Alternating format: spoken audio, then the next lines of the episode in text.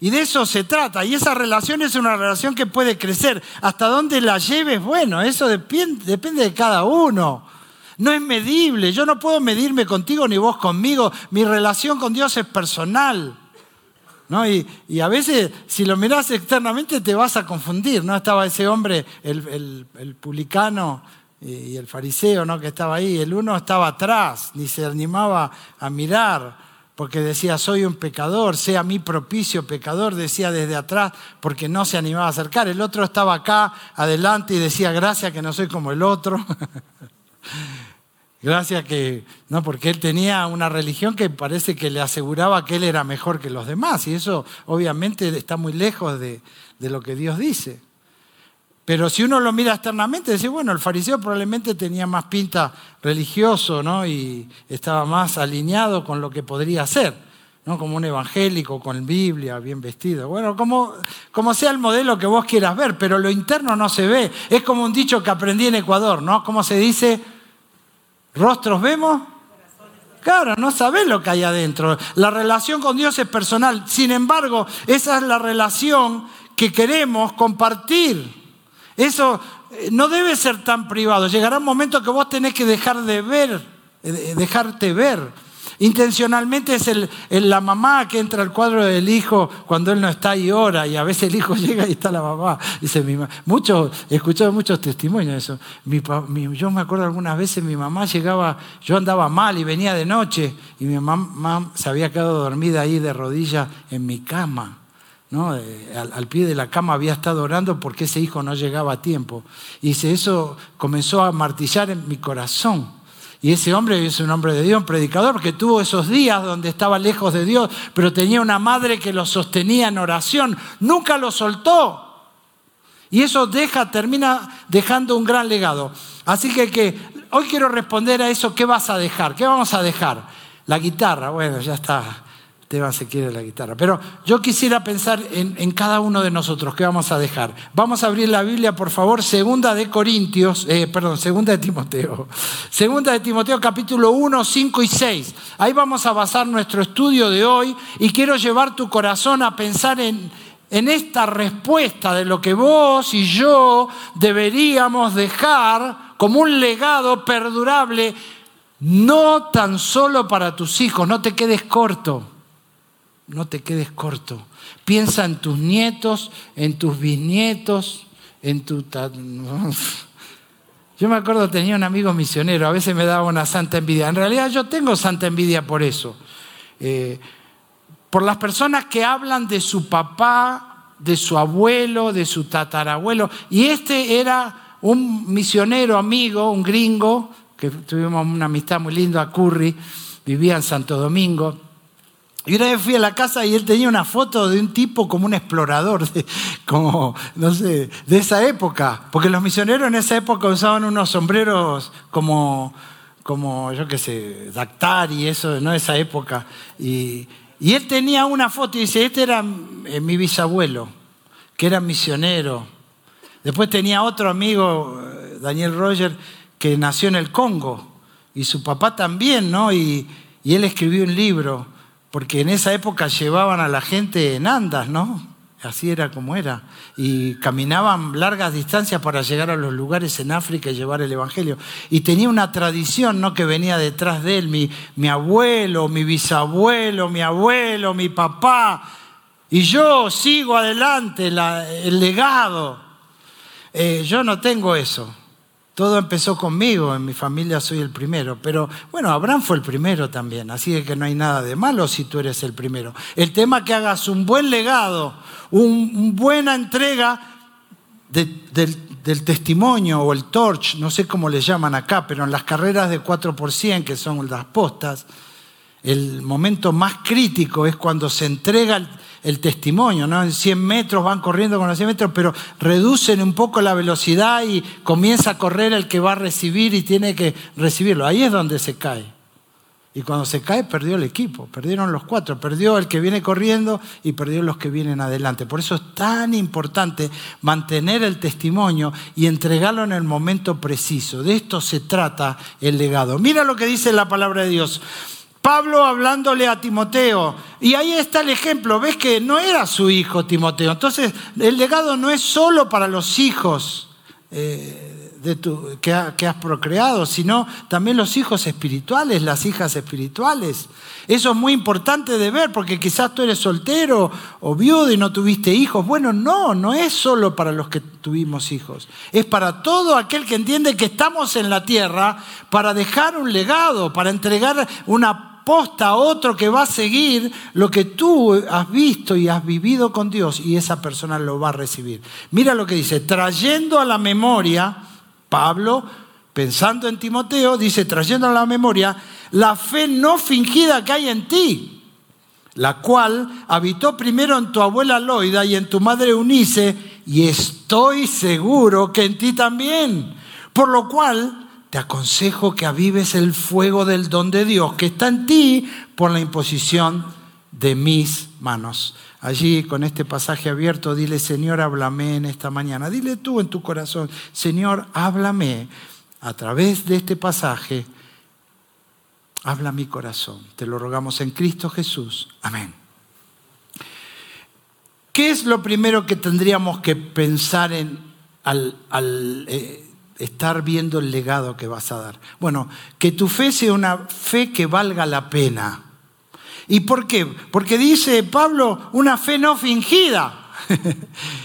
¿Entienden? La fe que Pablo veía que Timoteo tenía no era una fe hipócrita, no era una fe falsa, era una fe verdadera, era una fe que se identificaba claramente como, como la fe en Jesucristo, una fe auténtica.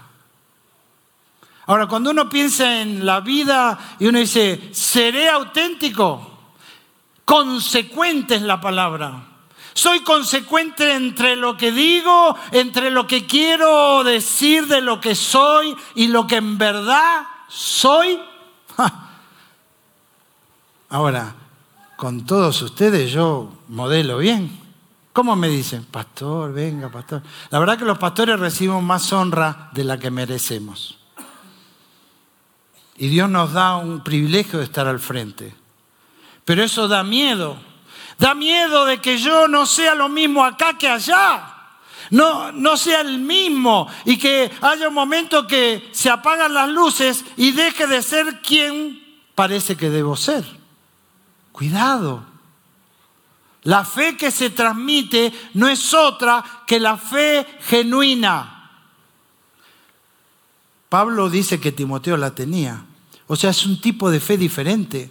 Es un tipo de fe que, que tus hijos la van a ver. Ahora, con esto todos sabemos quiénes somos.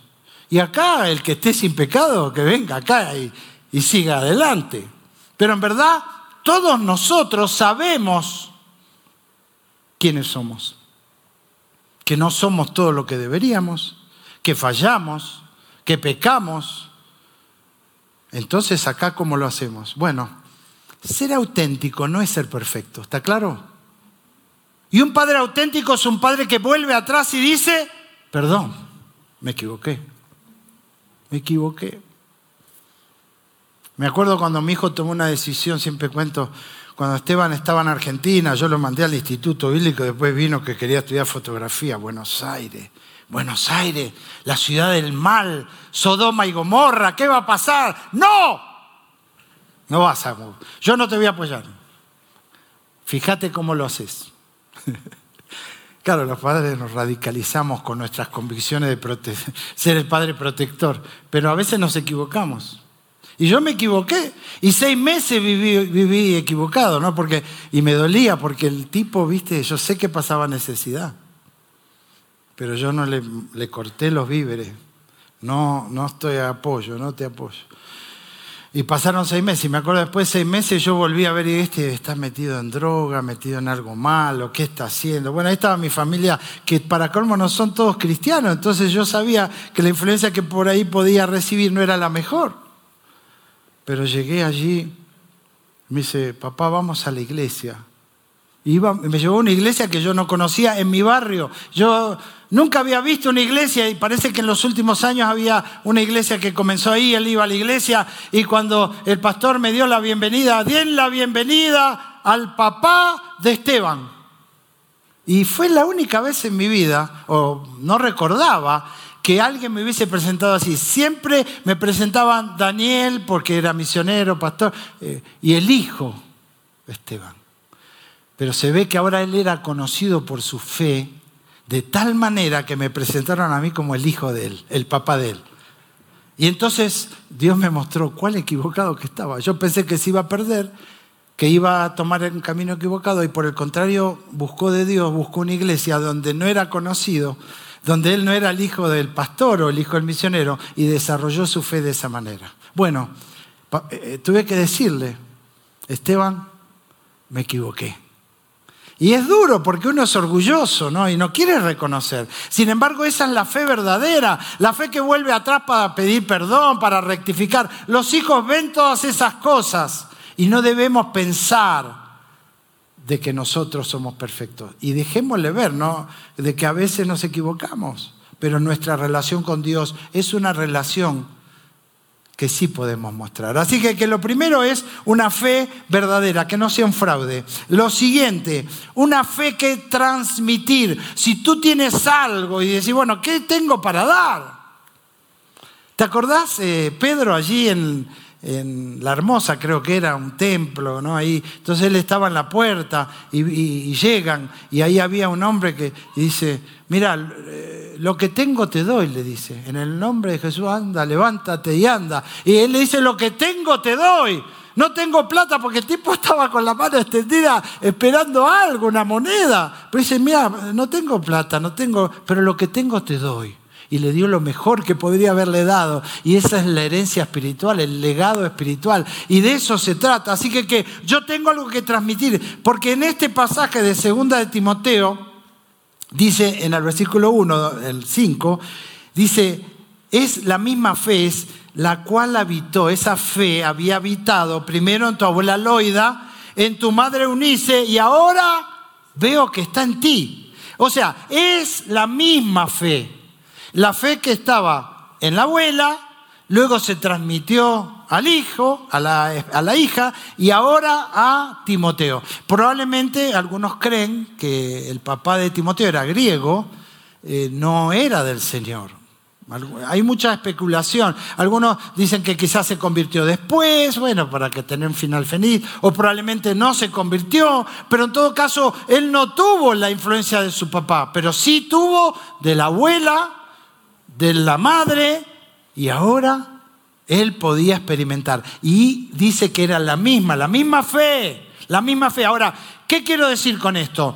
¿Es la fe un legado? No. No. Que tu hijo haya nacido en un hogar cristiano no lo convierte en hijo de Dios. ¿Está claro, no? No los convierte. Ese versículo que se fuerza y se usa muchas veces ¿eh? en el libro de los Hechos, Pablo en la cárcel dice, y, y serás salvo tú y tu casa. Bueno, ¿sabés lo que quiere decir eso? Tu casa tiene que creer también como vos creíste, ¿eh? Si no, no se salvan. No es que se salvan porque vos creíste y salva. Ojalá fuera así. Ojalá yo salvara a mi ñaño, a mis hermanos, a mi hermana, porque yo vine a Cristo. Pero ellos tienen que tomar una decisión. ¿Cuál es mi misión? Compartir el legado, darles la oportunidad. Esa, esa, es, esa es la fe, el tipo de fe que se puede transmitir. Es la idea. Yo no puedo obligarlos, no puedo presionarlos pero puedo inducirlos. Tus hijos tienen tus genes.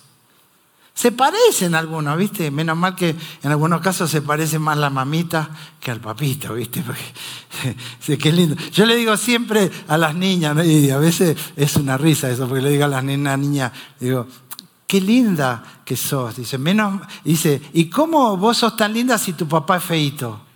Y ella me dice, no, mi papá no es feito. Las únicas que nos ven bonitos son las nenas, ¿no? Aunque seamos feitos. Pero en realidad sí se parecen los hijos. Aún a pesar de eso, de que tienen tus genes, que pueden tener tus ojos, tu apariencia, el color de pelo y lo demás, la fe no va a venir inmediatamente si no la provocas, si no la agitas, si no la induces. Y si algo deben tener nuestros hijos, además de todo lo que dije, deben tener tu fe. Así que, ¿qué ese es tu trabajo. No puedes encargarlo a la, escuela dominical, no lo puedes encargar a alguien más. Eh, a veces eh, llego a, una comida en la casa ¿no? y nos sentamos y dice, bueno, pastor, ya que estamos acá, háblele a mi hijo porque él no me escucha. Qué momento terrible nos pasa a los pastores. ¿Se creen que los padres que vamos a corregir a los hijos de esa manera, probablemente eso ya, el hijo ya no quiere escuchar más nada, está cansado, porque le han obligado, porque le han refregado, ¿no? Y, ustedes fíjense clarita cómo está haciendo con las hijas. Yo creo que son ejemplos que debemos seguir, sean creativos, cuéntenle la historia. ¿No? Hace un tiempo atrás estaba en una iglesia y vinieron dos hermanitas mayores, solteras las dos. Decían, pastor, tenemos un problema, dice, porque nosotros, vea, pastor, nosotros nos convertimos y vinimos a la iglesia y, ahí estábamos en la iglesia, pero nosotros siempre teníamos una tradición con nuestros sobrinos y les traíamos y teníamos el divino niño ahí y aprovechábamos para darle los regalos de Navidad. ¿Qué hacemos, pastor, con el divino niño? Digo, bueno, vean, vean Ustedes, el divino niño, póngalo en el pesebre, tráigalo los demás animalitos y cuéntenle la historia de la Navidad. Y cuéntenle. Y luego de eso denle los regalos. No pierdan la tradición de traer los sobrinos y contarles la historia. Porque no hay nada de malo, claro, no vamos a venerar al, muñequito. Pero sí podemos tenerlo en un pesebre, ¿no? Quizás sin la aureolita. Bueno, como usted quiera hacerlo, pero que tenga el pesebre y cuéntenle la historia. Eso es dejar un legado. Y ellas después me vinieron sonrientes, me dijeron, sí, pastor, lo hicimos. Y qué atención nos ponían cuando les contamos la historia del pesebre y cómo llegó nuestro Señor. Bueno, eso es, es esa fe que debe ser transmitida. Pero también debe ser una fe robusta. Ahí mismo en el versículo 6 dice, por lo cual Pablo a Timoteo, su hijo espiritual, le dice, te aconsejo que avives el fuego del don de Dios que está en ti. Te aconsejo que avives el fuego. Ahora, ¿qué necesitas para avivar un fuego? ¿Qué necesitas para hacer un fuego? Yo soy medio boy como gaucho, tengo que hacer parrillada. Y hay muchos rumores, a veces me llaman, dice, ¿es verdad que allá en la altura de Quito el fuego no prende? Claro, porque hay menos, no, en serio que es más difícil prender un fuego en Quito que al nivel del mar. Pero sí se prende, ¿no? ¿Qué necesitas para hacer un fuego? Un combustible, leña o lo que vos digas, mejor es leña para un asado. Y aire. Ah, el, aire, si no, no prende. Sin aire no hay combustión. Pero bueno, en todo caso, ¿qué necesita un hijo de Dios para crecer? La palabra de Dios. ¿Qué más necesitamos? La fe, muy bien. ¿Qué más? Orar, alabar a Dios juntos, estar juntos. ¿Cuánto nos robó la, la, pandemia, no? Y ahí estábamos en el Zoom. ¿Cómo te va? ¿Qué haces? Yo conocí gente en la pandemia que después la vi en vivo. Ah, estás más flaquito acá que te veo. Gracias. Bueno, no, eh, creo que, que el estar juntos provoca algo. De hecho, el fuego se prende cuando los leños están juntos. Y nosotros nos prendemos cuando estamos juntos. Hay algo que sucede cuando estamos juntos que no sucede. El cristianismo no es una... Eh, no es posible experimentarlo en, eh, solos. El cristianismo se experimenta en comunidad. Por eso existe la iglesia. No es un invento nuestro. Está en la palabra no dejando de congregarnos como algunos tienen por costumbre, sino tanto más cuando veáis que aquel día se acerca. Así que, que una vez que vemos que el tiempo del Señor se acerca, debemos estar más juntos para que el fuego, este fuego crezca. Así que cuida tu fe, cuida tu fe y alimenta la fe, ¿no? Con la oración, con la palabra de Dios. Verá, esta iglesia no tiene excusa. A las seis tenemos personas. Estamos estudiando la Biblia a las 6 de la mañana. Pero dice, pastor, yo la verdad es ahora estoy, estoy ruco, no, no me pida que me levante a las seis. Bueno, el pastor Jorgito tiene como hasta las once se quedan allá y están orando. Así que no hay excusa, tenemos a toda hora. ¿eh? Y las damas tenemos los miércoles, también tienen sus reuniones eh, para diferentes grupos de edad y tenemos las oportunidades para los jóvenes, eh, los niños todos los domingos. Entonces, venga y crezca, porque de eso se trata. Así que, es una fe que debe ser robusta, pero también una fe que se distingue. En 2 de Timoteo ahí mismo dice, Pablo, trayendo a la memoria la fe no fingida que hay en ti, trayendo a la memoria. Para que algo venga a tu memoria, debe ser visible. Pablo debía haber identificado claramente, yo me acuerdo de verte y veo que hay fe en ti. Esa fe es algo distintivo, es algo que se ve me llama la atención. Y de eso se trata, es una fe que debe llamar la atención. Y por último, es una fe que trae alegría. Es entregar el legado siempre producirá gozo, ¿no? Y vos entregás, y es como una semilla, ¿no? Y, y el proceso es lento a veces, ¿no? uno planta una semilla, ¿y cuánto tiempo va a tardar? Bueno, no sé, puede ser diferentes tiempos para diferentes semillas, pero tarde o temprano verás el fruto. Hay veces con los hijos tarda, a veces el hijo medio va experimentando, es medio cabezón, los hijos cabezones, yo soy medio cabezón y como eso quiere decir que me he golpeado mucho, porque la cabeza grande es más fácil de golpearla, ¿no? Entonces, ahí está, ¿no? El hijo que necesita a veces experimentar un poco. Vos le dijiste que no, que no, que no haga eso, pero él va y quiere probar. Bueno, y a veces viene lastimado y hay que ayudarlo, ¿no? Pero ese, eso es que tarde o temprano ves que comienza a producir esa fe y, comienza a verse lo sembrado. ¿No? ayer me mandó mi hijo una foto y está mi, mi nieta no, mi nietita tiene como dos añitos ahora y está ahí adelante y no sé si está bailando, alabando, qué está haciendo. Se ve que la música era como la de hoy y estaba ahí moviéndose y yo dije, ahí está, ahí está el germen de la fe en esa niña chiquitita que de chiquita la están trayendo y estaba ahí adelante en una reunión y yo digo, la fe de ella me trae gozo. Cuando estuvimos con ella, eh, nuestra consuegra es una, mujer muy, muy espiritual y le enseña a cantar. Y entonces levanta las manos la nena y canta y vacila. Y entonces poníamos canciones, eh, ¿no? Alexa, poneme la de String Kids. Entonces eh, ahí ponía la Alexa la String Kids y ella cerraba los ojos y, decía, mirá, ¿qué hace? ¿Cómo? ¿Quién le enseñó? Claro, era, era mi suegra, mi consuegra, ¿no? que le enseñaba. Pero en todo caso, trae gozo ver eso, ver un niño que viene acá a la iglesia, un niño que va creciendo, un niño que, hace, que se hace joven, ¿no? Ahora tenemos acá a nuestro tecladista, acá en el grupo de los discípulos, un joven, eh, dice que él vino, él me dijo hoy, vino para bajar el nivel de edad de este grupo de los discípulos, porque están como acá, ¿no? No digamos, pero él eh, bajó el promedio, ¿no? Entonces, pero nos da gozo verlo. Nos da gozo verlo a los chicos, a los jóvenes que vienen con sus dones al Señor a servirlo. Eso trae alegría. Dice la palabra de Dios, Salmo 126, irán dando y llorando el que lleva la preciosa semilla, mas volverá a venir con regocijo trayendo sus gavillas. Así que que sí da alegría ver a nuestros hijos crecer.